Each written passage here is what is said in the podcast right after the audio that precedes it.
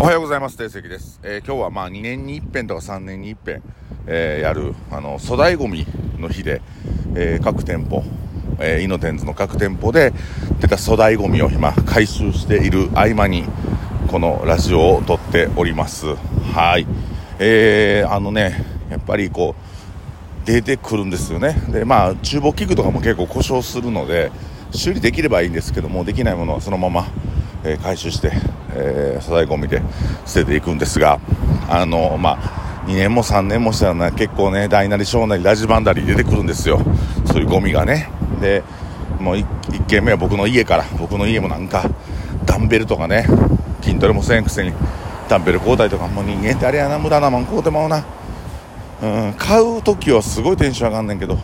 だから僕はね、あの、人にプレゼントする時はね、物よりことをプレゼントしようと思ってるんですよ。で物っていうのもまあ嬉しいんですけどもらったら。でもその嬉しさってもらった時が頂点。で物でもそうだけど買った時が頂点でそこからやっぱりそのね価値が下がっていくって言うたら言い方悪いけどやっぱこうテンション自分の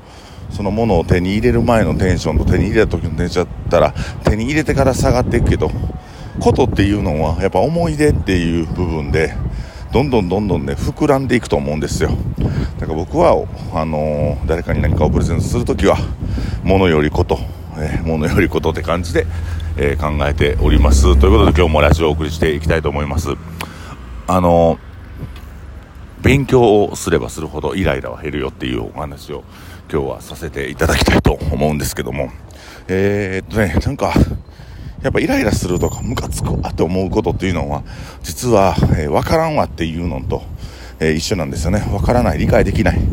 てかイライラすることっていうのはなんでこんなこと言うんだろうと。なんでそういう行動してしまうんやろうと。なんであの人悪口ばっかり言うてるんやろうとか。あのイライラお客さんとかね僕らお店立ってたお客さんにうわなんでこんなこと言うのって思ったりするんですけどそれ勉強すればするほどなくなります。で未知に対して恐怖を抱く。その恐怖の、えー、二次感情として、まあ、イライラするという現象が起きてくるんですけども、えー、まあ、でもその行動自体がなんでその行動をとってるかっていうのを、まあ、解析分析していくと、まあ、イライラしなくなると思うんですよ。で例えば人の悪口とか悪態ついてる人っていうのはあのまだ攻撃性を持って誰かを攻撃しているように見えて実は守りたいものは自分。えー、自分には誰も侵入してほしくない、え、心を通わしたくない。ことで、人を攻撃するという、え構図が出来上がっていると思うんです。つまりあの悪口を言う人ほど傷ついている、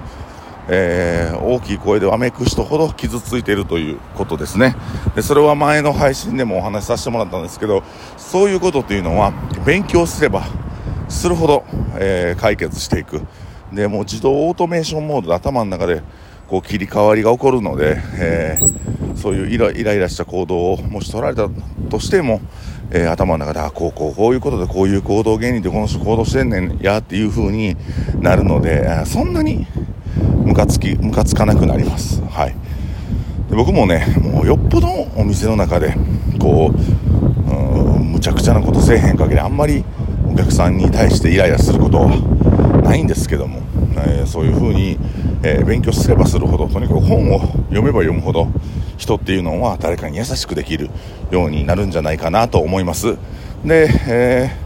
ー、とにかくねここのラジオで何度も言ってるんですけど、まあ、本を読みましょう。本を読みましょう。特になんか、まあ、マインドの整え方潜在意識系の本っていうのはあのー、これから初めてそういう部類の情報に触れる人には本当にね感銘を受けるような内容となっております。でやっぱ潜在意識をコントロールする潜在意識って何やスピリチュアルやなって思う人いらっしゃると思うんですけど潜在意識が全ての行動を決めているのであのその潜在意識をコントロールしていくね何よりも自分にはできないことはないんだというマインドを手に入れること、うん、あの恋愛でもそうやし仕事でもそうやしやっぱできへんなとか俺みたいなとか、なんかこう諦めの言葉っていうのが言霊になってね、えー、できない。やらない、うん、俺なんかできるわけがないというふうに思ってしまうんですけども、えー、そういうのはもう全てチャレンジすればできる。たまたま今までやってなかっただけやっていう風な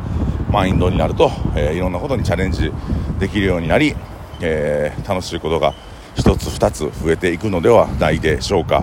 えー、というふうに僕は思うんですけども、え皆さんどうでしょうか？はい、えー、ということで今日もラジオ今日短めですけども終わっていきたいと思います、え何よりも、え勉強すればイライラが減るよというお話でした。ありがとうございます。